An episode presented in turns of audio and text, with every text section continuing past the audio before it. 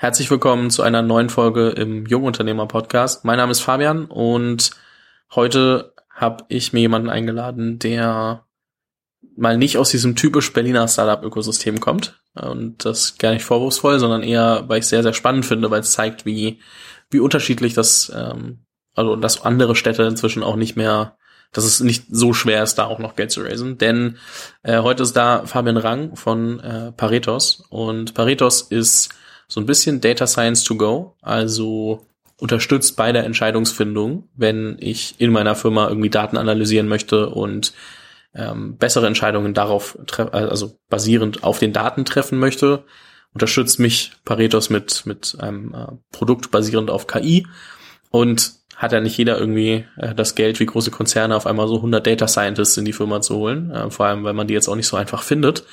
Und äh, Paretos hat jetzt vor kurzem ähm, ja, drei Millionen Seed-Finanzierung geraced. Und dementsprechend, glaube ich, ähm, ganz spannend, da mal zu verstehen, ach so, und ihr sitzt in Heidelberg, das meine ich mit nicht typisches äh, Berliner Ökosystem. Ähm, so dementsprechend ähm, neue Technologien, ähm, drei Millionen ist ja eine, eine doch sehr lässt sich sehen als, als Seed-Runde. Ganz anderer Standort, ähm, äh, ganz anderes Thema, ähm, oder was heißt ganz anderes, sehr spannendes Thema. Dementsprechend, äh, Fabian, herzlich willkommen im Podcast. Ja, danke, dass hier sein dann, Fabian. Es ist immer wieder, immer wieder Spaß, mit jemandem zu sprechen, wo man den gleichen Namen hat, aber wir sitzen ja nur zu zweit hier im Raum. Äh, ich freue mich auch auf heute, ähm, ein paar Gedanken zu teilen. Äh, auch schön mal in Berlin zu sein und äh, die Berliner Luft zu schnuppern, äh, von der Startup-Welt hier. Und äh, ja, ich freue mich auf heute. Du musst, glaube ich, mal so ein bisschen erklären, was bedeutet Data Science to go, weil ich denke mal, gerade so in einer frühen Phase oder in so einem einfach Early-Stage-Bereich denkt man halt nicht drüber nach, kann ich jetzt schon Data Scientist hiren? Und dementsprechend muss man, glaube ich, einmal ganz kurz erklären, was bringt's mir am Ende, zum Beispiel Paretos zu nutzen, weil das gibt mir am Ende das Verständnis, warum zum Beispiel Investoren dann äh, investieren. Und dann können wir auch darüber, glaube ich, ganz gut aufs äh, Produkt kommen ähm, und wie da die Entwicklung aussieht. Aber erste Basic-Frage, was bedeutet Data Science to go? Was macht ihr bei Paretos? Genau, also was wir gesehen haben oder was wir auch immer noch sehen ist, es geht immer mehr in Richtung Daten. Also durch Firmen wie Celonis, Signavio oder auch ganz viele andere Datenfirmen wie Power BI werden immer mehr Daten überall aggregiert und die Unternehmen bauen auch eigene Data Warehouses auf. Also es ist wirklich, es wird immer solider, das Fundament. Und auf der anderen Seite, was Unternehmen auch immer haben, ist Fachexpertise in dem, was sie tun. Ähm, und was Unternehmen immer machen wollen, ist Entscheidungen treffen. Also es geht immer am Ende drum, nichts ist Selbstzweck, sondern ich tue immer etwas, um am Ende eine Entscheidung zu treffen, um einen Vorteil zu haben oder um irgendwas besser zu machen, strategisch was anders zu machen. Und dieser Weg, um von Daten zur Entscheidung zu kommen, da gibt's halt mehrere Möglichkeiten. So die bekannteste Möglichkeit, die es wahrscheinlich gibt, ist Bauchgefühl. Also ich habe einen Experten, der macht was seit 10, 20, 30 Jahren, der hat einfach ein gutes Bauchgefühl, um eine Entscheidung zu treffen. Und wenn wir uns im komplexen Umfeld bewegen, also immer wenn viele Unsicherheiten herrschen, ist tatsächlich Bauchgefühl auch eine der besten Methoden, um wirklich iterativ schnell eine gute Entscheidung zu treffen ähm, und äh, dadurch sich einen Vorteil zu erarbeiten. Was wir aber als Menschen nicht so gut können, ist, wenn wir viele Daten haben, da drauf zu schauen und einfache oder mehrfache Wechselkombinationen irgendwie daraus zu lesen und datengetriebene Entscheidungen zu treffen. Also das macht unser Bauchgefühl nicht gut. Und Deshalb gibt es Data Science. Also die Definitionen können unterschiedlich sein, aber für mich ist es, ich habe Daten und die Transition, wenn ich nicht per Bauchgefühl gehen will, sondern wenn ich eben datengetrieben Entscheidungen treffen will, dann brauche ich einen Data Scientist oder ein ganzes Team. Das bedeutet, da werden erstmal die Daten aufbereitet. Wenn ich die dann habe, dann versuche ich, diese Daten zu modellieren. Also es gibt ja ganz viel neuronale Netze, mittlerweile in aller Munde für viele Anwendungsfälle. Also ich versuche, mathematisch sage ich immer, ein Modell zu bauen, dass ich mit verschiedenen Eingangsgrößen, die ich habe als Daten, ähm, irgendeine Ausgangsgröße predikten kann, wie zum Beispiel den Churn von meinen Produkten, ähm, wie sich ein Preis entwickeln wird am Aktienmarkt, wie sich das Wetter entwickeln wird. Also ich habe ein Modell, das irgendwas vorhersagen kann. Und wenn ich dieses Modell habe, dann kann ich erstmal ein bisschen damit rumspielen, aber was ich damit machen kann, ist, ich kann anfangen, Szenarien daraus abzuleiten. Also was passiert, wenn ich meine Instagram Adspends hochschraube? passiert dann was Gutes oder was Schlechtes. Ähm, und wenn ich das dann mache, dann kann ich Szenarien ableiten und basierend auf diesen Szenarien kann ich sagen, okay, das Szenario gefällt mir am besten, ich schraube mein Instagram Adspend um so viel Prozent hoch, weil ich dann erwarte, laut dieser Prediction, dass ich mehr Umsatz mache. Ja, und das ist extrem, also das, was ich gerade beschrieben habe, ist ein extrem kostspieliger Prozess. Also ich brauche mindestens einen Data Scientist, oft brauche ich auch mehrere. Und das können sich, wie du auch schon gesagt hast, die meisten Firmen gar nicht leisten.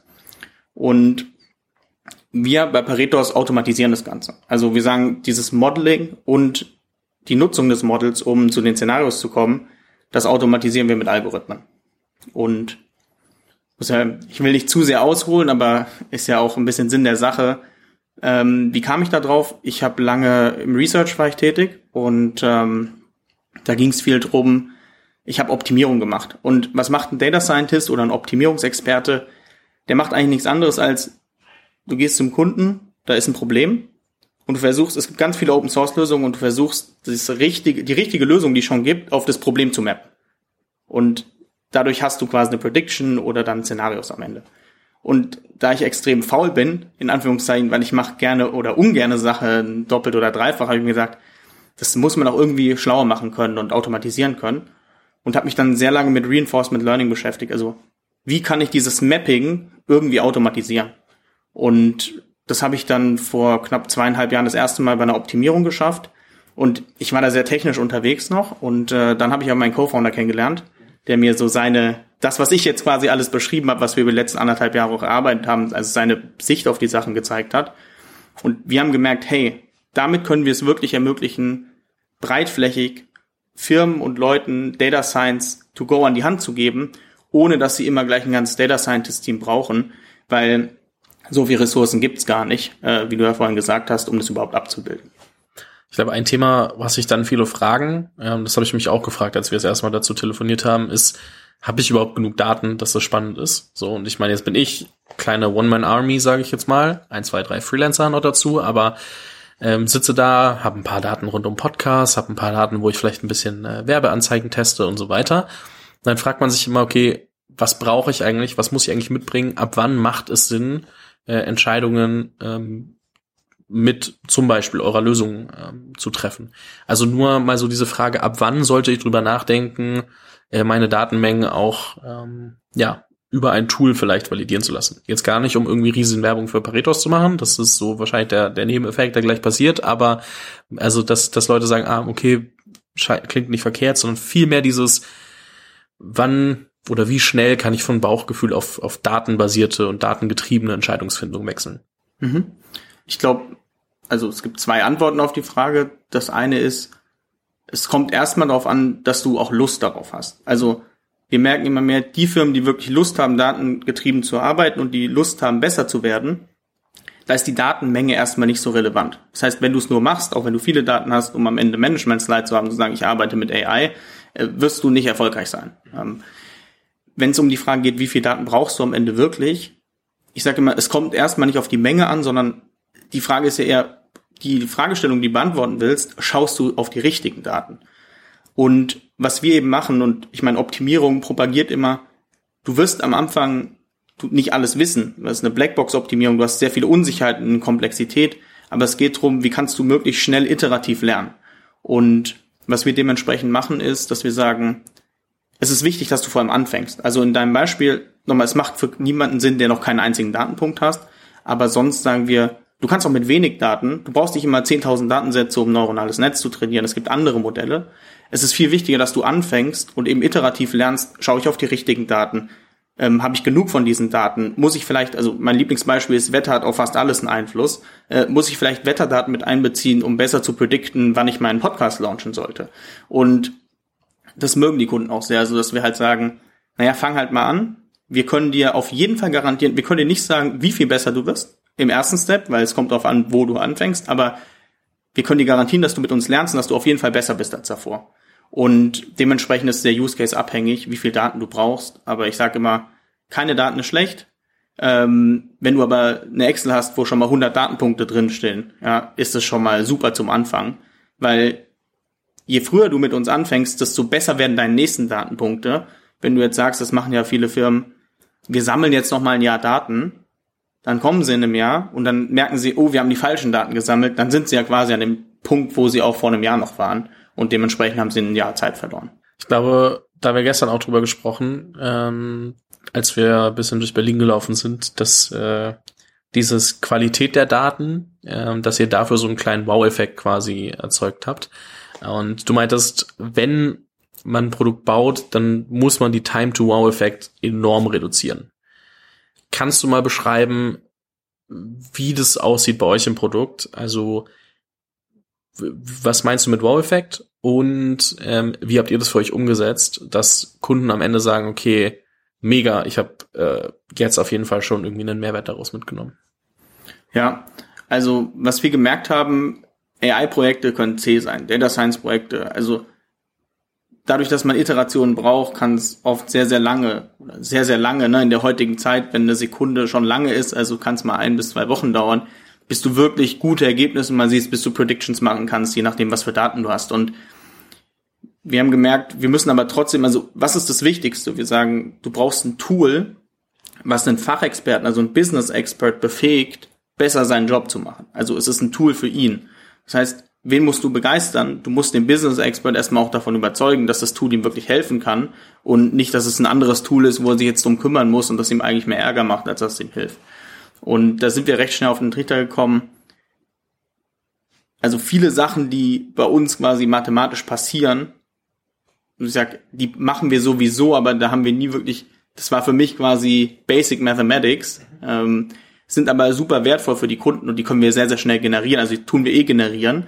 Und seitdem wir die jetzt möglichst schnell dem Kunden halt auch feedbacken und zu sagen, hey, pass mal auf, wir analysieren sowieso, wie gut deine Daten sind. Wir können dir das auch feedbacken, also wir machen das jetzt über eine Pareto-Score, dass wir auch Engagement mit, mit dem User haben.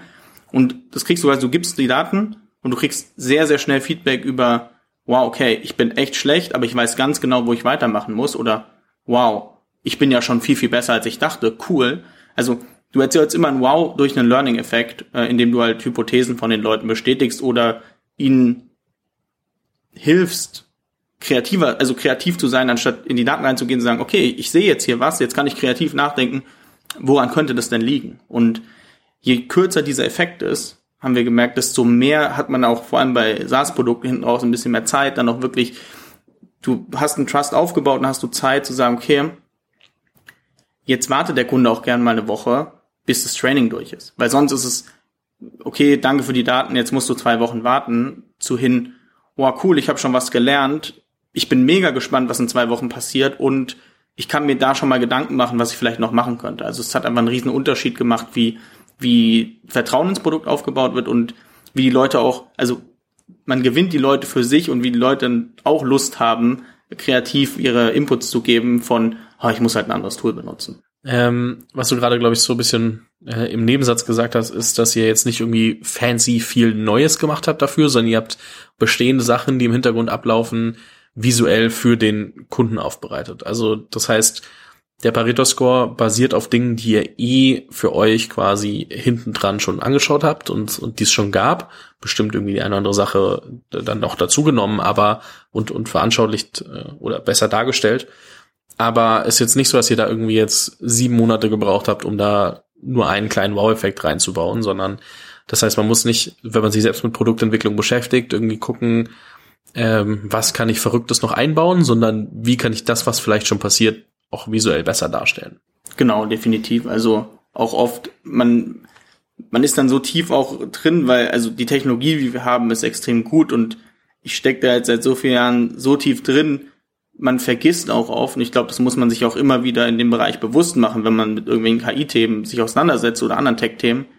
Man vergisst oft, wie viele von den anderen Themen, die einem selber trivial vorkommen, halt trotzdem noch sehr, sehr cool sind und für viele Leute, das haben die noch nie gesehen auf ihren Daten und ähm, da einfach mal einen Schritt zurückzutreten und auch, also ich nenne es immer ab und zu mal was mitzunehmen. Das reicht, wenn man das erstmal, wenn wirklich, äh, machst einen Screenshot und nimmst es zum ersten Kunden mit und sagst, guck mal, das produzieren wir eigentlich auch, ist das spannend für dich? Und dann merkst du, ja, der findet das ganz spannend. So ist es Zufall oder ist es, ist es jetzt wirklich was, was mehrere Kunden spannend finden könnten? Und dann kannst du erstmal mit diesem Screenshot, der dich wahrscheinlich wenig Zeit kostet, mal zu zwei, drei Kunden nehmen und nimmst es am Ende vom Termin mit ähm, und guckst mal, wie die Leute reagieren. Und ich finde es halt spannend, weil bei vielen Sachen, viele Sachen verstehen sie nicht.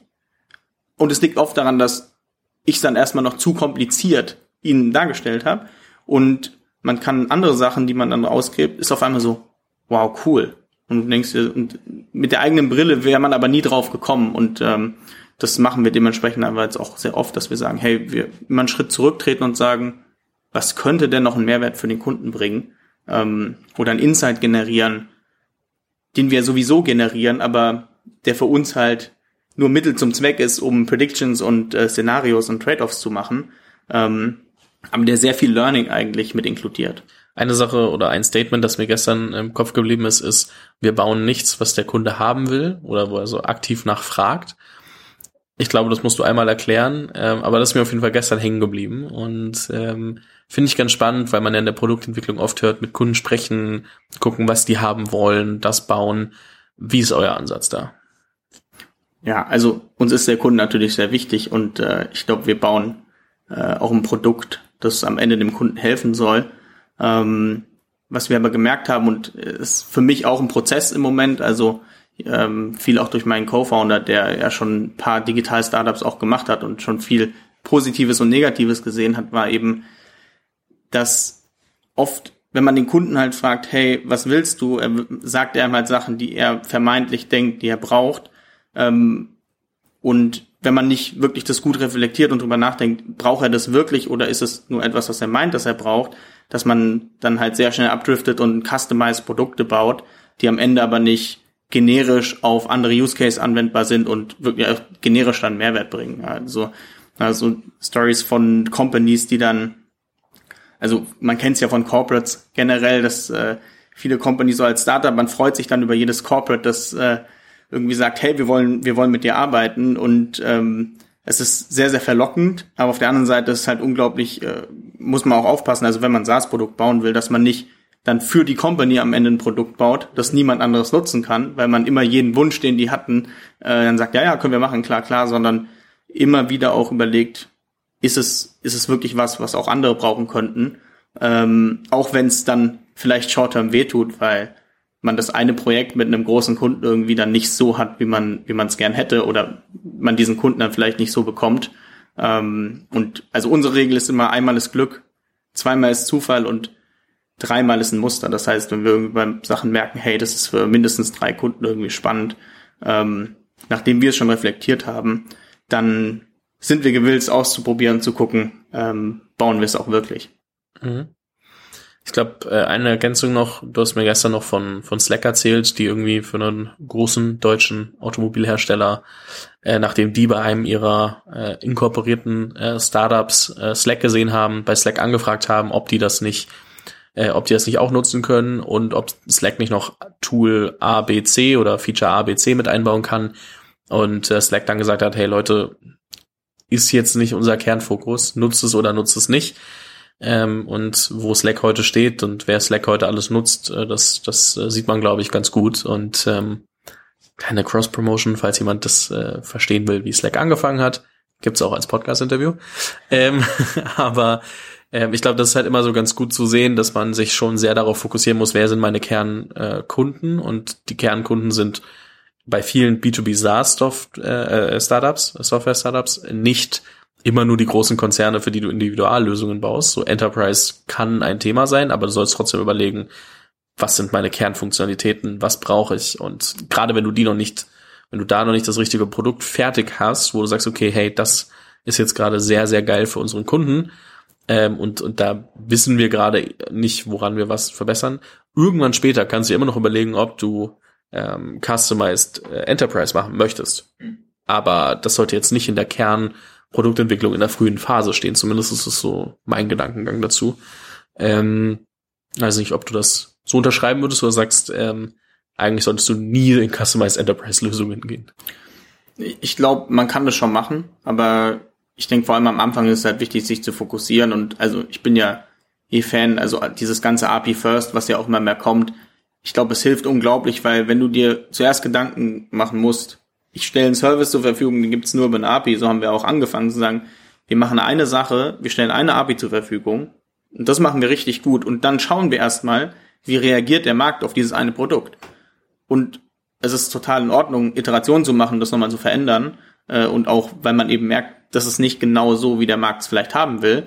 Ähm, aber es ist halt wichtig, ich glaube, man ist mit diesem Approach halt zu sagen, hey, wir haben jetzt was und wir gucken erstmal, wer will das genauso haben. Und dann kann ich immer danach noch mal drüber nachdenken, warum wollten das jetzt die Leute haben und die nicht. Ähm, ist der Markt vielleicht interessanter? Passt es aber dann so, wie wir es jetzt designt haben, auf den Markt, den, für den es am interessantesten wirkt? Oder ist der andere Markt vielleicht doch interessanter? Ähm, aber die haben alle aus dem einen Grund halt gesagt, so wollen sie es nicht anwenden. Und ich glaube, am Anfang da hart bleiben und dann danach gut drüber zu reflektieren, ist, glaube ich, eine gute Kombination. Und dann natürlich trotzdem und du kannst ja viel schneller auch pivoten, wenn du halt eine API baust. Also wenn du sauber programmierst, lieber weniger am Anfang und ein bisschen generalistischer, kannst du auch viel schneller dann noch anpassen, äh, wenn du merkst Veränderungen oder der Markt ist dann doch ein bisschen anders, als du ihn am Anfang äh, eingeschätzt hast. Lass uns noch mal auf äh, so eine Feature-Entwicklung zurückkommen. Du hast nämlich gesagt, ähm, ihr reflektiert intern drüber, dann sprecht ihr mit Kunden. Wenn drei das haben wollen, dann ist es auch kein Zufall mehr und, und auch kein Glück, sondern dann äh, scheint es ein Muster zu sein. Wie weit ist das Feature schon entwickelt, wenn ihr damit zum Kunden geht? Was zeigt ihr dem Kunden? Was kann der Kunde sich anschauen? Ähm, wie ist euer Produktentwicklungsprozess in dem Moment? Ich habe es ja vorhin ein bisschen angesprochen. Also am Anfang war es teilweise einfach PowerPoint. Also Plot gemacht, eine PowerPoint mitgenommen zu einem bestehenden Termin und wenn halt gesagt, hey, so, das ist quasi in einem Produkt schon drin, das kann man noch nicht so sehen ähm, und geschaut, wie Leute reagieren. Also für mich ist genau dieses Mustererkennen Teil des Produktentwicklungsprozesses und ich glaube einer der wichtigsten Teile, weil wenn man das je spät, also Rule of Ten, ich weiß nicht, ob das dir was sagt, äh, kommt eigentlich aus dem Engineering, im, je, für jede Projektphase, in der du später quasi Fehler erkennst, kostet sich eine Zehnerpotenz mehr. Das heißt, wenn wir möglichst früh halt schauen, ist es das Richtige oder nicht, können wir noch recht billig eben gucken, ob das ein Feature ist, wo wir dann am Ende auch wirklich Engineering-Ressourcen dran stecken. Und deshalb ist PowerPoint am Anfang oder generell zum Mustererkennen war es am Anfang PowerPoint ähm, und auch viel einfach reden mit den Leuten. Also es geht auch viel um Vorst also Vorstellungskraft bei den Kunden auch anregen. Ähm, was wir mittlerweile machen, ähm, ist, dass wir viel auch einfach mocken. Also wir haben dann unglaublich guten Frontend-Entwickler, ähm, der sehr, sehr schnell, sehr, sehr gut unser Produkt quasi im Frontend bauen kann und ähm, das ist quasi äquivalent zur PowerPoint. Wir nehmen das am Ende mal mit und sagen, hey, guck mal, hier ein neues Feature, was wir uns überlegen zu implementieren. Ähm, wie findest du es denn? Also einfach, je näher natürlich man am Produkt dran ist, desto besser kann der Kunde sich am besten noch, man mockt direkt die Daten vom Kunden irgendwie rein, dass er auch die Vorstellungskraft hat, ah, meine Daten, da sind die Leute dann oft noch stärker und noch kreativer. Dann schauen wir halt, wie er reagiert. Und wenn wir da merken, eben wenn wir Muster erkennen, ähm, dann sagen wir, okay, das lohnt sich, in die nächste Projekt- oder Produktentwicklungsphase zu gehen und mehr Risiko auch einzugehen, dass wenn es vielleicht dann doch nicht das ist, dass wir auch mehr Ressource reingesteckt haben ähm, und fangen an, das Backend dafür zu entwickeln. Und äh, so geht es dann quasi inkrementell weiter. Also erstmal Backend, wenn wir dann merken, okay, das, da kommt jetzt richtig Traction drauf, da muss noch mehr Automatisierung hin, ähm, dann eben wirklich das aus dem Backend, das man gebaut hat, dann auch full-fledged mit äh, CI/CD und den ganzen ja, man nennt es DevOps-Themen außenrum, äh, das dann im letzten Schritt zu machen. Aber immer mit der, mit der Idee Rule of Ten. Je früher ich Sachen, Hypothesen ablehnen kann oder bestätigen kann, desto günstiger ist es für mich. Und da ist wirklich, die Leute haben auch, wenn man offen mit denen spricht, die haben wirklich auch Lust darauf, mit einem gemeinsam dann zu diskutieren. Die sind, also alle unsere Kunden sind extrem smart. Ja, die sind, die wissen extrem gut, was sie wollen. In dem Sinne so, also was hilft mir das? Die verstehen die Graphen super schnell und stellen spannende Fragen und die Fragen müssen wir dann halt gut bei uns intern reflektieren und interpretieren, um dann zu sagen, hey, Muster oder Einzelwunsch. Okay, das heißt entweder ähm, ich designe das äh, und pack das in eine PowerPoint oder man entwickelt das Frontend, so dass es quasi ein Click-Dummy ist, wo ich äh, dem Kunden das vorführen kann, beziehungsweise er sich selbst durchklicken kann und man beobachtet das und auch, ob er die richtigen Use Cases ähm, nutzt und, und worauf er kommt. Und erst dann, wenn sich das bestätigt, dann Backend und dann alles drumherum irgendwie nach und nach, um irgendwie sicher zu gehen, dass man nichts entwickelt, was eigentlich äh, keiner braucht. Genau. Also mir, vor allem privat, das ist, wir haben ja auch gestern drüber gesprochen, ich äh, bin, ich liebe es, Sachen auch selber zu implementieren. Ich habe so viel implementiert, saß da teilweise zwei Wochen äh, habe irgendein Dashboard gebaut, fand es mega geil, zeigt es drei Leuten und keiner hat's verstanden. So, dann ist halt irgendwie schade um die Zeit. Also ich glaube, daher kommen auch diese Learnings.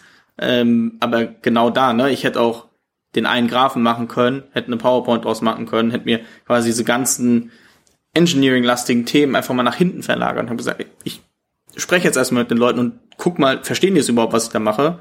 Weil so das jetzt alles da hinten irgendwie zu anzupassen und also fange wieder von vorne an. Und ich muss aber jedes Mal jetzt schon in diesem Produkt Production System oder was auch immer das damals war, es war mehr Python äh, selber Entwicklung, aber ich muss jedes Mal alles mitschleppen, wenn ich überhaupt da noch was dran machen will. Oder ich schmeiße es weg und fange ganz von vorne an.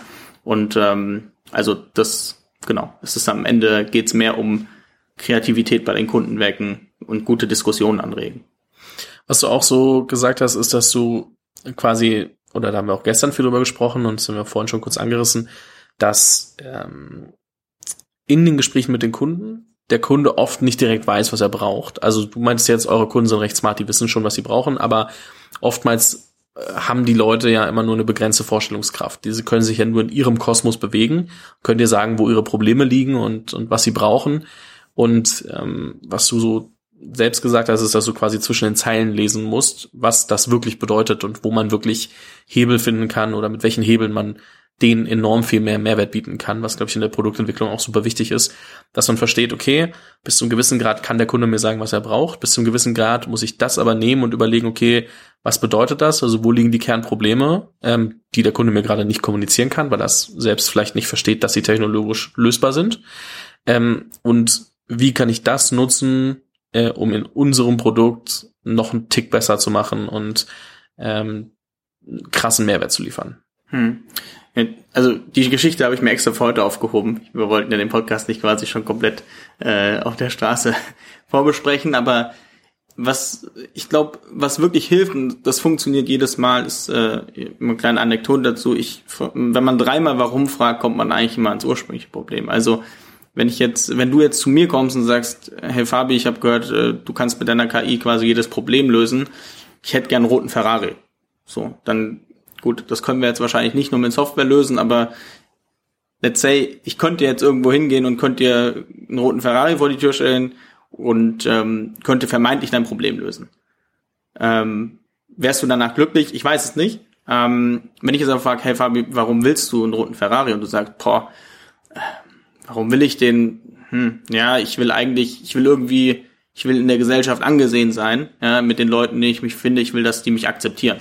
So, äh, dann würde ich fragen, ja, warum willst du denn, dass sie dich akzeptieren? Und dann meinetwegen, ne, rein hypothetisches Beispiel, dann sagst du, ja, da gibt's diese eine, das eine Mädel, die in dem Freundeskreis eben ist, äh, und ich will die unbedingt heiraten. Ja, äh, also rein hypothetisch.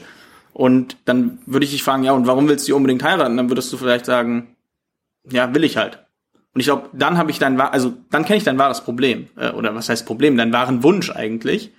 Jetzt kann ich mir überlegen, okay, ich könnte jetzt immer noch den roten Ferrari vor die Tür stellen, aber es gibt vielleicht zehn bessere Lösungen, wie du da hinkommst. Weil sie steht vielleicht super auf äh, Männer, die gut tanzen können und äh, dann würde ich dich in den Salzerkurs schicken. Und also, das ist eine reine Anekdote, aber ich glaube, das beschreibt sehr, sehr gut, warum es so wichtig ist, das wahre Problem erst zu verstehen äh, bevor man eben eine Lösung hinstellt, weil sonst ist es ein, der rote Ferrari wäre ein kurzes Trostpflaster ähm, und wird vielleicht das Problem lösen, vielleicht auch nicht.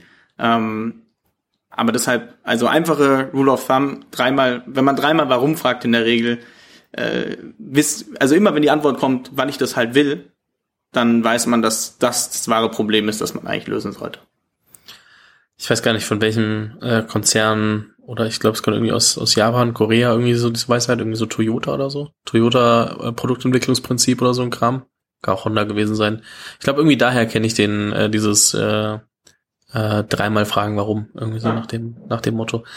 Ähm, aber ja, es macht auf jeden Fall mega Sinn. Ne? Also selbst wenn man sich selber mal irgendwas überlegt, so man hat irgendeine These im Kopf und überlegt, warum glaube ich das oder warum ist das so und dann fragst du es noch irgendwie zwei, dreimal, dann merkst du, oh, da liegt schon noch ein bisschen was drunter ähm, wo ich halt zweimal drüber nachdenken muss, bis ich dahin komme. Aber es hilft dann, viele Denkmuster zu verstehen, viele Beweggründe zu verstehen. Und ich glaube, das ist schon ähm, sehr, sehr hilfreich. Ähm, lass uns mal einen kleinen Schwenk machen, weil Produkt ist ein Thema ähm, und äh, ihr seid im B2B äh, SaaS-Umfeld. Und wenn ich mir so anschaue, wer gerade Geld raised in B2B SaaS, dann ähm, und, und mit unter welcher Prämisse, was auch alle Angels sagen, was mir die VCs sagen, dann geht's dafür in allen Gesprächen immer nur um, wie viel Geld machen die Leute schon, wie, wie entwickeln sich die Zahlen, was passiert äh, drumherum. Also es ist alles nur noch rein zahlengetrieben und man vernachlässigt gefühlt im Fundraising so ein bisschen das Produkt, weil es darum geht, wenn du die Zahlen nicht lieferst, also du musst die Zahlen liefern, ähm, dann wird das Produkt schon passen. Und ähm, wir haben gestern darüber gesprochen, dass ihr euch sehr, sehr, sehr viel mehr äh, auf Produkt fokussiert habt und jetzt gar nicht so sehr auf diesen B2B-Sales-Aspekt bisher. Ähm, wie war die Erfahrung im Fundraising dadurch? Also wie war das einfach oder gab es auch viele, die sich, also viele Investoren, die sich vielleicht auch in einer gewissen Form überspitzt gesagt disqualifiziert haben, weil sie selbst sagen, hey, ähm, wir achten nur auf eure Zahlen. Hm. Also vielleicht Disclaimer vorab. Äh, ich meine, man merkt ja, dass ich sehr gerne mit Produkt spreche, weil ich da auch wirklich tief drin bin und äh, sehr leidenschaftlich dafür bin. Äh, mein Co-Founder ist mehr im Fundraising dann auch tätig gewesen. Ähm, aber klar, generell, ich glaube, es gibt viele Approaches, also wie man als Company und vor allem auch in welcher Stage man ist. Ne? Also wir sind ja irgendwann äh, vor anderthalb Jahren gegründet worden. Also in welcher Stage befindest du dich und wie raise du money und ähm, wir haben uns halt ganz klar, also vor allem intern und von unseren Werten gesagt, was ist uns wichtig? Wir wollen eine geile Company bauen. Wir wollen zeigen, dass nicht nur in Deutschland oder auch in Süddeutschland, also nicht jedes gute Startup muss in Berlin sitzen, ähm, aber wir wollen einfach zeigen, dass auch in Europa, vor allem was B2B SaaS angeht und die ganzen AI-Themen, äh, dass wir hier was reißen können. Und dann haben wir eben lang überlegt, naja, was brauchen wir dafür? Und wir waren uns halt sehr, sehr einig, dass wenn wir kein gutes bis exzellentes Produkt erstmal haben und genau verstehen, wer, was für ein Need lösen wir? Also genau die Warum-Frage. Also warum, so, am Ende wollen wir ein Business-Need lösen. Wir machen nicht KI, um KI zu sagen und sagen, hey, wir sind eine coole Plattform und haben KI, sondern wir wollen Business-Value generieren. Und wir waren da sehr allein, dass wir halt gesagt haben, hey, wir bauen ein geiles Produkt und wir bauen eine gesunde Company als KI-Plattform. So und man merkt dann eben im, im Fundraising und in dem ganzen Prozess, ähm, je nachdem, in welcher Stage man ist, wie viel Geld man raisen will ähm, und die verschiedenen VCs natürlich auch, jeder bringt seinen eigenen Background mit, ne? Viele haben Founder-Erfahrung, andere sind mehr Sales getrieben. Also je nachdem, wo auch der VC as such herkommt, ähm, dass die Leute halt andere Sachen von einem erwarten. Und ich glaube, Learning von uns war da einfach nur, es ist extrem wichtig, dass man sich immer selber bewusst wird, weil das ist die Company, die man selber aufbaut, in der man die nächsten fünf bis zehn bis 15 Jahre seines Lebens investiert, dass eben die Leute, mit denen man dann auch langfristig zusammenarbeiten will, ähnliche Werte haben. Also andersrum gesagt, ich hätte mir nicht vorstellen können, jetzt äh, vor einem halben Jahr schon einen riesen Sales Push zu machen, weil wir haben ein mega Produkt, aber wir sind halt fest der Überzeugung, dass wir jetzt, also sechs Monate später, langsam wirklich gut verstanden haben, das ist das Problem, das wir lösen. Wir fühlen uns langsam ready, dass die Kunden selber kommen und sagen, ah ja, okay, ne? ich meine, so wie ich es heute erkläre, so konnte ich es vor sechs Monaten noch nicht erklären. Langsam fühlen wir uns bereit, mit dem Produkt auch breit herauszugehen. Ähm, und da war es halt super wichtig, dass wir jetzt auch für uns sagen, okay, wir brauchen einen Partner, wo wir sagen, die haben ein ähnliches Verständnis und die haben, die sehen es ähnlich wie wir, weil wir müssen, wir wollen gemeinsam was erreichen und wenn da schon eine Diskrepanz ist, ähm, kann es halt schnell dazu führen, dass man sich auch vor allem auch selbst verliert. Also dass man sagt, hey, okay, das war jetzt irgendwie der Deal, den wir gemacht haben, jetzt müssen wir das machen. Und ich glaube, äh, da muss man auch für mich, also sehr, sehr ehrlich zu sich selber sein, weil es natürlich auch leicht zu sagen ist dann immer, ja, wir müssen ehrlich zu uns selbst sein, wenn man dann irgendwie sagt, okay, ähm, ja, irgendwie die, die viel Sales machen wollen, wollen halt mit einem gehen, aber man will es eigentlich nicht so wirklich, weil man eher nochmal Produkt und dann in ein paar Monaten loslegen will. Äh, da eben immer wieder kritisch zu sich selbst zu sein, vor allem auch im Team kritisch zueinander zu sein, zu sagen, hey, ist es das, was wir wollen? Ist es das, was der Company am Ende des Tages am meisten bringt? Äh, oder ist es das halt nicht? Ich glaube, viele sehen Fundraising immer als, als Lösung und äh, für all die Probleme, aber Fundraising wirft ja sehr viele neue Fragen auf. Ähm, entweder im Prozess, wenn du gerade kein Geld bekommst, oder wenn du Geld hast und nicht weißt, wie du ähm, das Geld dann gut und strukturiert ausgibst, weil wenn du, also wovon du ja sprichst, ist viel äh, gerade der Fokus Product Market Fit, also so will der Markt unser Produkt wirklich und können wir noch was tweaken, bis er wirklich, wirklich, wirklich gut ist und nicht nur da, sondern richtig guter Product Market Fit. Und äh, in diesem Moment ähm, kannst du dann auch zum Beispiel Marketing oder Sales auf so ein Produkt schieben. Aber wenn du halt so gar keinen bis okayen Product Market Fit hast, dann ist halt die, die Quote der Menschen oder, oder der Kunden, die langfristig bleiben, relativ gering. Das heißt, du schmeißt viel Marketing drauf, um ein paar Kunden übrig zu haben. Ja, also es geht andersrum, ist ein bisschen besser, wenn du halt weißt, okay, mein Produkt will, wollen die Leute. Also wenn du weißt, wer sind die Kunden, die wir brauchen, dann kannst du auch aktiv diese Leute ansprechen und dann hast du auch ähm, in dem Fall äh, Case Studies und, und äh, Beispiele, wo es funktioniert und, und begeisterte Kunden, dann ist Sales auch meistens einfacher. Das heißt, du baust mit Leverage und mit Momentum deinen ganzen Sales und Marketing drumherum auf. Was halt super schwierig ist, wenn du, also wir sprechen jetzt sehr viel über B2B äh, SaaS gerade, das muss man, glaube ich, in Perspektive setzen ja. und im Hinterkopf behalten, aber man kann davon viel auch auf B2C trotzdem übertragen, ähm, nicht alles. Aber du kannst halt was nehmen, was schon losgerollt ist von alleine, weil wie du sagst, die Kunden kommen zu euch, verstehen das Produkt, ähm, und ihr habt Inbound-Leads und ähm, das ist ein bisschen was anderes, als ihr müsst rumrennen und alle Leute abtelefonieren und hoffen, dass irgendwer Ja sagt. Und deswegen äh, dann vergisst man auch, dass man noch in diese ganze Bewertung auch reinwächst. Ne? Also so, es ist nett, dass jetzt auf dem Papier irgendwie ein paar Millionen Bewertungen stehen, weil ich meine, bei wer drei Millionen Race wird äh, ein paar Millionen wert sein, aber ähm, du musst da ja trotzdem reinwachsen und drüber hinauswachsen. Also mit so einer Finanzierungsrunde kommen auch dementsprechend äh, nächste Milestones, nächste Ziele. Und wenn du das jetzt schon auf einem wackeligen Konstrukt raised, wo du sagst, okay, eigentlich ist noch nicht final Product Market Fit oder wir haben hier noch ein, zwei Stellschrauben, die wir eigentlich noch verbessern müssten, und du raised es auf einem wackeligen Konstrukt, äh, die Wahrscheinlichkeit, dass du damit die nächste und die nächste und die nächste Runde machen kannst, wird ja immer, also es wird immer unwahrscheinlicher. Das heißt, man tut sich selbst schon Gefallen, wenn man auch ähm, versucht, sich da lieber noch mal einen Schritt zurückzunehmen, noch mal einen Ticken länger drüber nachzudenken. Ist es jetzt gerade der richtige Moment, um zu raisen? Ist es gerade der richtige Moment, um Sales zu machen, Marketing oder müssen wir noch am Produkt arbeiten? Deswegen glaube ich, dass es äh, super wichtig ist, da irgendwie auch diesen, also einmal gerade in eurem Fall so diesen Hardcore-Produktfokus zu haben und dann aber auch ähm, bis zum richtigen Moment zu warten. Und ähm, ja, das ist, glaube ich, super wichtig. Die Frage, die sich stellt, ist so, ähm, trotzdem, wir haben, wir haben du hast angerissen, aber wie einfach war es, äh, quasi auf, auf ähm, Produktbasis ähm, zu raisen? Weil ich meine, wie gesagt, heutzutage in Seed-Runden, man kriegt eine Seed ja inzwischen, äh, also sehr verrückt, was man so für Finanzierungsrunden in der Seed-Phase sieht. Aber die Leute wollen ja, also gefühlt wollen Business Angels heute schon Traction sehen. Was manchmal ein bisschen schwierig ist, weil so viel, also das heißt, ähm, wie habt ihr dann die Investoren ausgewählt und, und ähm, wie, wie äh, nett und, und, und äh, wie, wie gut seid ihr damit durchgekommen, dass ihr gesagt habt, hey, wir haben unser Produkt, wir haben unsere Vision, das ist das, woran wir arbeiten und wir wissen, dass jetzt nicht der richtige Zeitpunkt ist, Sales zu machen. Hat es geholfen, da so eine klare Linie zu haben und, und sagen zu können oder wie ist da die, die Erfahrung gewesen? Genau, also vielleicht, ich greife nochmal einen Punkt zurück. Ähm, aber obwohl ich antworte jetzt erst kurz auf die Frage.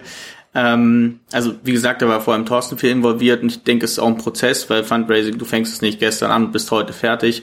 Ähm, wie ich vorhin gesagt habe, ich glaube, wir sind jetzt an einem guten Punkt, um eben auch anzufangen, das Ganze anzukurbeln.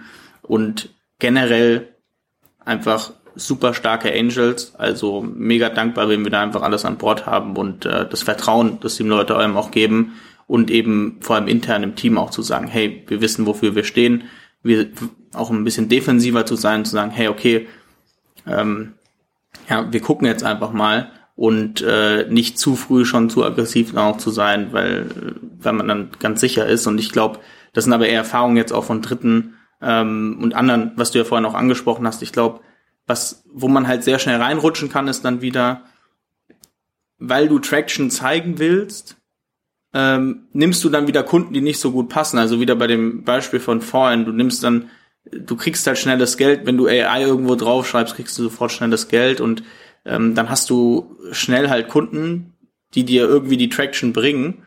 Ähm, wo du aber, also wenn man dann später mit den Leuten spricht, und das war total auch interessant, mal mit so Leuten dann zu sprechen, wenn die in meiner Series B oder irgendwo sind, die tun sich so schwer zu skalieren, weil die, die Basis einfach nicht stimmt und vor allem auch das Team zu motivieren. Also wie willst du Leuten, denen du seit fünf Jahren sagst, hey, das wird, wir, wir können jetzt skalieren und das Engineering hinten dran ist, das arbeitet nicht am Produkt, sondern das eigentlich nur dahin, irgendwie da noch äh, mal ein bisschen Tesa hinzukleben und das irgendwie noch zu fixen, weil jeder Kunde was anderes will. Ähm, also es ist kurzfristig irgendwie ein Pflaster, aber ich glaube, man kann sich sehr schnell selber anlügen, dass der Kunde passt, auch wenn er nicht passt. Und das haben wir einfach bei vielen anderen jetzt gesehen, mit denen wir gesprochen haben, gesagt, hey, es lohnt sich. Also jeder, mit dem im B2B saß und sagt, hey, es lohnt sich einfach da hart zu bleiben und ehrlich zu sich selber zu bleiben, ähm, um das auch wirklich zu finden. Ähm, generell, wie gesagt, ich glaube, am Ende kommt es mega darauf an, mit wem man spricht und was für Partner man auch hat, weil es gibt viele, die verstehen das und das sind, man kann ja auch sagen, man will früh Sales machen, das ist dann halt eine andere Präferenz und ich glaube, es gibt genug sehr, sehr gute, die das auch verstehen und die dann anders denken, weil viele, es gibt manche Leute, denen sind die Zahlen komplett egal, die gucken viel mehr aufs Team. Vor allem, ich meine, Seed ist für mich auch mehr eine Phase als äh, irgendwie jetzt eine Rundengröße oder whatever, sondern es ist Stage, in der man sich befindet, genauso wie Series A und äh, weiter nach oben. Ähm, und bei einer Seed geht es für mich eben drum, okay, man hat ein sehr gutes Team, man weiß, man, man hat irgendwie einen guten Product Market Fit und äh, man ist eben noch in dieser Seed-Phase und äh, Series A ist dann mehr Richtung Skalierung und dann wirklich auch äh, voll auf Growth zu gehen. Davor musst du natürlich zeigen, dass es funktioniert. Also du musst es natürlich iterativ antesten. Ähm, aber ich glaube, äh, viel mehr an sich, an das Team glauben und auch zeigen, hey, also einfach zeigen, ja, man Sachen, die einem Leute sagen, es funktioniert nicht, zu zeigen, hey, es funktioniert, guck mal, was wir in drei Monaten geschafft haben. Es geht nicht immer nur um Zahlen, sondern es geht zu zeigen, schnell zu iterieren, schnell zu lernen und äh, da auch die Traction einfach aufzuzeigen. Und Traction heißt eben nicht immer nur äh, reine Zahlen dann an, am Ende des Tages. Mhm. Ich glaube, was, also ich würde noch mal einen ganz großen Schwenk zurück zu Produkt machen, tatsächlich mit genau dem, was du gerade gesagt hast, weil ähm, das heißt ja auch, dass man sich irgendwann die Gedanken macht, ähm, also viele haben immer so ein bisschen Respekt vor dieser MVP-Phase, sag ich mal, weil gerade in, also in vielen Bereichen, ähm, man traut sich ja eigentlich nicht, ein nicht funktionierendes Produkt rauszubringen. Man braucht aber eigentlich möglichst früh Feedback, um, um dementsprechend entwickeln zu können und zu wissen, was baue ich wirklich. Und ich weiß nicht, äh, ob das dann nochmal ein besonderer Fall ist, gerade wenn es um so Themen wie KI geht, wo dann irgendwie nochmal ein paar andere äh, Faktoren hast, wo du auch sagst, okay, da muss nochmal ein bisschen mehr vielleicht hinten dran angeschlossen sein, was dann auch funktioniert. Wie habt ihr, also weil das alles führt ja dazu, dass du dann irgendwie das Produkt entwickeln kannst, wo du dann auch eine Seed oder Series A später raisen kannst und du willst ja da möglichst schnell hinkommen und möglichst wenig Zeit und Geld auf dem Weg verschwenden. Das heißt, gerade mit eurem Produktentwicklungsansatz, wie war denn dieses Thema MVP? Also so, wie früh seid ihr damit rausgegangen? Also, so wie du es gesagt hast, kann ich mir vorstellen, dass du mir einen Click-Dummy hinlegen würdest, dass du mir eine PowerPoint einfach nur geschickt hättest oder gezeigt hättest und sagst, das ist unser Produkt ähm, nach einem Sign-up kriegst du so nach dem Motto. Ähm, ich kann mir aber auch vorstellen, dass du, also dass trotzdem so ein bisschen mehr vielleicht hinten angeschlossen ist und ihr dann eure Learnings gemacht habt, dass ihr ein, zwei Mal vorbei entwickelt habt. Und ich würde mal interessieren, was, welcher dieser drei Wege oder der Mix daraus, wie das am Ende dann wirklich war. Ähm, es war ein bisschen anders tatsächlich. Also wie haben wir angefangen? Ich habe ewig halt in dem Feld ja geresearched. Also wir haben mit einem Hardcore Overperforming, jetzt mal Algorithmus angefangen, der halt extrem gut eine Sache kann. Und haben, so wie ich es vorhin gesagt habe, einfach eine API gebaut. Das heißt, ganz spitz für eine Funktionalität zu dem, was wir hatten. Und also ich, ich finde es auch wichtig, also wenn man irgendwas macht, du brauchst irgendwas, mit dem du anfängst, der Nukleus muss gut sein. Ja, und damit haben wir angefangen. Aber diese ganze UI und so, also quasi das, was am Ende jetzt die Zielgruppe, die wir tackeln, auch braucht, das war quasi alles nicht da. Sondern am Ende, und das ist ja auch so ein bisschen, wenn man sich anschaut, wie SaaS-Companies und dieses ganze SaaS-Environment im Moment wächst, du musst das, was du wirklich gut kannst, das musst du gut können. Sonst, wo ist deine Daseinsberechtigung? Und dann kannst du überlegen, alles andere, also von Authentification bis whatever, ähm, wie kriege ich das, ohne möglichst viel Effort zu haben, weil wenn ich alles selber baue, braucht zwei Jahre, bis ich ein erstes Produkt auf dem Markt habe. Also ich glaube, der Unterschied ist ein bisschen das, was du wirklich gut kannst. Da muss, kannst du auch richtig viel Zeit reinstecken und möglichst lean halt eine Schnittstelle dazu bauen. Also, und weil damit kann ich schnell iterieren. Wenn du nur Click-Dummies hast, ist, also, habe ich keine Erfahrung mit, kannst du wahrscheinlich auch viel erstmal Markt testen, wenn du sagst, ich will was ganz Neues bauen. Ähm, in der Regel ist zumindest, ich kann ja nur sprechen, so aus dem Research dann äh, in, in die Gründung, hat man oft was, man hat aber noch nicht so wirklich die Ahnung, wo passt es denn jetzt? Weil im Research ist man ja immer recht entkoppelt von der, von der richtigen Welt und diese ganzen hinteren Iterationen waren dann mehr, wir hatten eine Sache und da sind halt viele Abfallprodukt ist das falsche Wort, da sind viele Sachen halt noch dabei gewesen und das dann immer Step by Step reinzubringen, weil das rauszuziehen und das dann wieder zu bauen, ist genauso viel Arbeit, um das richtig zu bauen. Ja, obwohl natürlich die meiste Arbeit bei unserem Produkt diese vier, fünf Jahre Denkarbeit waren, äh, die du natürlich nicht mit äh, einem Clickdummy irgendwie hättest ersetzen können. Ähm, aber dann zu schauen, wie kommt diese, dieses geniale Stück Code, das wollte ja am Anfang erstmal keiner. Also da geht's ja darum, wie kann ich jetzt am Markt iterieren und schauen, wie packe ich das in ein Produkt. Also das ist so ein bisschen der Unterschied vielleicht. Aber ich, also mit einer API anzufangen und basic zu schauen, wo geht's hin und dann zu überlegen, okay, wenn die Kunden das haben wollen, was wollen die? Weil viele Kunden brauchen nicht mal eine UI. Ne? Ich meine, das ist ja dann wieder sehr kundenabhängig und sehr zielgruppenabhängig. Also für mich jetzt jemand, der kein Techie ist, hört sich selbst eine API bauen irgendwie sehr komplex an, aber ähm, das heißt, also MVP war der Fokus, also du hast eine sehr lange Research-Phase gehabt, das heißt, man wusste, oder ihr wusstet ganz genau, äh, was ihr danach äh, bauen könnt und, und das dann auch gut. Das heißt, ihr habt ein einziges Problem getackelt und das versucht richtig gut zu machen, was ja eigentlich so im Produktentwicklungsansatz schon mal gar nicht verkehrt ist, äh, und das danach aufzufüllen oder, oder anzupassen, so dass ähm, das entweder auch ein paar andere Kundengruppen anspricht oder eben ähm, die Kundengruppe umso besser abdeckt. Äh, Jein. Ähm, das Problem ist, wenn du was im Research machst, also ich darf das nie zu laut sagen, weil du kannst Mathematik rein theoretisch auf einer Metaebene, auf einer Metaebene kannst du es auf alles anwenden und du musst quasi erstmal wieder dich künstlich kleiner machen, halt überlegen, okay, wo gehe ich jetzt ganz spitz rein und weil dadurch die Anforderungen an die API-Schnittstelle, ans Design sich anpassen, der Core, wenn du es gut programmierst, der Core sich aber nicht ändern sollte, äh, weil du ja generisch nur eine Übersetzung aus der normalen Welt in die Welt der Mathematik machen musst. Ähm, und also das war, das ist quasi für mich auch die Produktarbeit. Das heißt, ihr seid sehr produktfanat. Das läuft jetzt soweit alles, auch in der Produktentwicklung. Ihr, ihr kommt so langsam an den Punkt, wo ihr sagt, okay, wir sind echt äh, happy mit, mit auch Inbound und wie die schnell die Kunden unser Produkt verstehen, etc. Ähm, da ist natürlich die Frage, was macht man denn mit, mit äh, drei Millionen jetzt in den nächsten, nächsten Monaten, im nächsten Jahr? Was, was habt ihr vor? Wie sieht so wenn du jetzt mal so, du musst jetzt nicht die genauen, ich will jetzt nicht die Milestones aus dem Vertrag wissen, aber mehr so dieses, wie malt ihr euch das, äh, also Paretos in einem Jahr aus? So von wegen, welche Ziele setzt ihr euch und, und äh, wie soll sich die Firma entwickeln? Wie soll sich das Produkt entwickeln? Wo wollt ihr da stehen? Ja, ähm, ich glaube zwei Hauptpunkte. Einmal, klar, man macht immer einen Businessplan, man sagt, wen stellt man wo ein.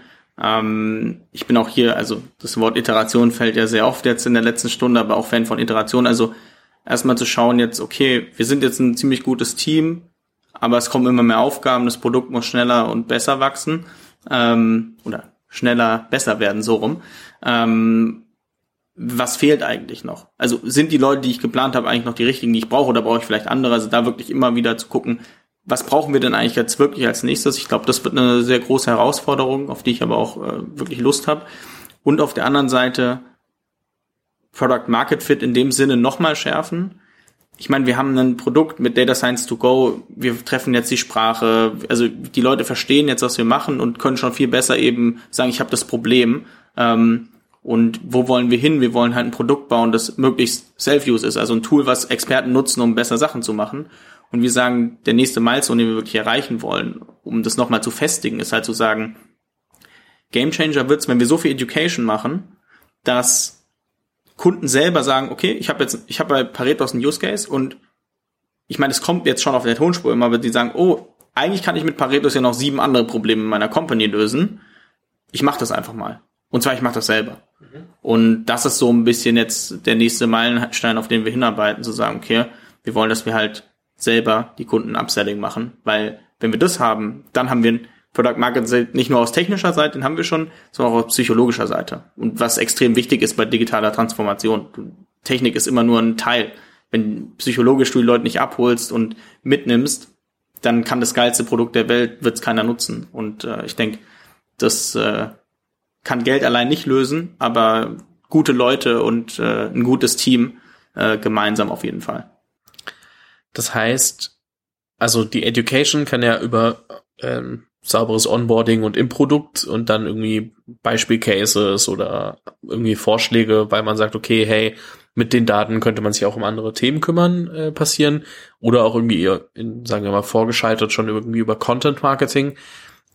Wo würdest du sagen, äh, oder sind das dann die persönlichen Gespräche, die ihr anfangs noch führt, ähm, was ja wahrscheinlich auch irgendwann mal ähm, abnehmen wird, die Intensität, mit der mit den mit den äh, Kunden arbeitet, aber also auf persönlicher Ebene, aber wo würdest du sagen, ist der größte Hebel für euch jetzt, um also so um die Kunden, die ihr habt, dazu zu kriegen, dass sie von selbst sagen, ah, I got it, ich habe es verstanden, das ist der nächste Use Case, den ich jetzt einfach mal angehe. Mm, zwei Dinge. Auf der einen Seite, das machen sie schon sehr gut. Sind, die Leute sind sehr smart immer in dem, was sie tun und wissen deutlich mehr als wir. Ist ja auch ihre Domain wenn die einmal verstanden haben, was, was sie damit machen können, werden sie selber kreativ. Und das finde ich auch das Schönste. Also wir stellen per se keine Lösung bereit, sondern ein Tool, weil wir sagen, ich gebe dir was, was dir hilft, auf einem anderen Level dann wieder deine Ideen reinzubringen. Und auf der anderen Seite glaube ich, dass wir haben ja viel schon auf YouTube auch gemacht, äh, Optimization Geeks ähm, ist auch ein super Kanal für die Leute, die ein bisschen mehr in äh, KI und Mathe eintauchen wollen. Ähm, also wir haben da recht früh schon auch angefangen, weil wir gemerkt haben, es ist einfach cool, am Ende eine ganze Branche lebt davon, dass KI KI ist und ein bisschen mystisch und ich glaube, das auch ein bisschen zu entmystifizieren und das sowohl für Entscheider auch accessible zu machen, dann zu sagen, hey, äh, Paretos enabled euch, Business besser und also wirklich Business Valuable Decisions zu machen und AI mit Business Value zu generieren. Da wollen wir wirklich uns platzieren und auch reingehen, weil äh, am Ende ist es nur ein Tool und hat keinen Selbstzweck. Und ich denke, da wird auch viel Fokus, also das muss man wahrscheinlich auf beiden Schienen, die du angesprochen hast, auch machen. Ähm, sowohl im Content Marketing, wo wir jetzt schon viel anfangen, äh, als auch aber dann später im Education Bereich. Also auch hier wieder Produkt, wie baust du dein Produkt und wie kannst du vielleicht auch Education dein Produkt inkorporieren, ähm, dass du das nicht immer auf der Tonspur machen musst. Ich glaube, da ist noch viel, viel Luft nach oben, ähm, das noch besser zu machen. Okay, das heißt, der eine Fokus ist irgendwie die Zeit von, ich nutze das Produkt das erste Mal, bis hin zu, ich habe es wirklich verstanden, was ich damit machen kann, zu verkürzen, so dass ich dann quasi auch mir andere Cases überlege und parallel vielleicht schon den einen oder anderen Case anlege. Ja. Ähm, und das dann eben über die, die verschiedenen Faktoren. Aber so wie Twitter irgendwie mal gesagt hat, glaube ich, man muss sieben Leuten folgen, bis das Produkt überhaupt anfängt Spaß zu machen, weil man sonst auf der Timeline nichts sieht. Mhm. Ähm, ist es bei euch dann so diese Zeit, bis ich, also so möglichst schnell up to speed zu kommen mit einem Tool, wie es wahrscheinlich mit den meisten Tools ist, aber ähm, dass ich weiß, wie nutze ich eure Plattform und ähm, dann von alleine so, ah, da könnte ich noch und hier habe ich ja noch ein Problem und ist das dafür eigentlich auch in Ordnung? Kann ich das dafür auch nutzen? Und dann so viel in diesen, ich nenne es jetzt mal so Spielplatzmodus zu kommen, dass man irgendwie eine, eine Sache hat und sich fragt, was kann ich damit eigentlich noch machen? Genau, also wir sagen auch immer, unser Tool ist so ein bisschen Spielplatzmodus, ist ein schönes Wort. Also in Komplexitäten musst du Exploration machen. Also es soll dir helfen, auch Uncertainty einfach da mal reinzutauchen und eben über Iterationen auch zu erforschen, wirklich dieses erforscherische und explorative, was du brauchst, wenn du in Komplexität bist, das auch wirklich anzuregen, weil ich glaube, ich ist auch ein bisschen ausgelutscht, aber Human-Machine Interaction ist für mich das passende Buzzword, weil am Ende Maschinen können mit Zahlen sehr gut umgehen und wir sind aber sehr, sehr kreativ, wenn es heißt, die Maschine wird dir nicht sagen, nimm mal noch das Wetter dazu, äh, wenn du nicht auf die Idee kommst, dass äh, wenn du halt äh, irgendwas verkaufst, äh, was die Leute vor allem kaufen, wenn sonnig ist, ähm, halt äh, an den Tagen das lieber kaufen. Die typischen Direct-to-Consumer-E-Commercer, die sich freuen, dass, äh, dass es äh, regnet oder Sonne scheint, je nachdem, was sie gerade verkaufen. Genau, ja. Naja.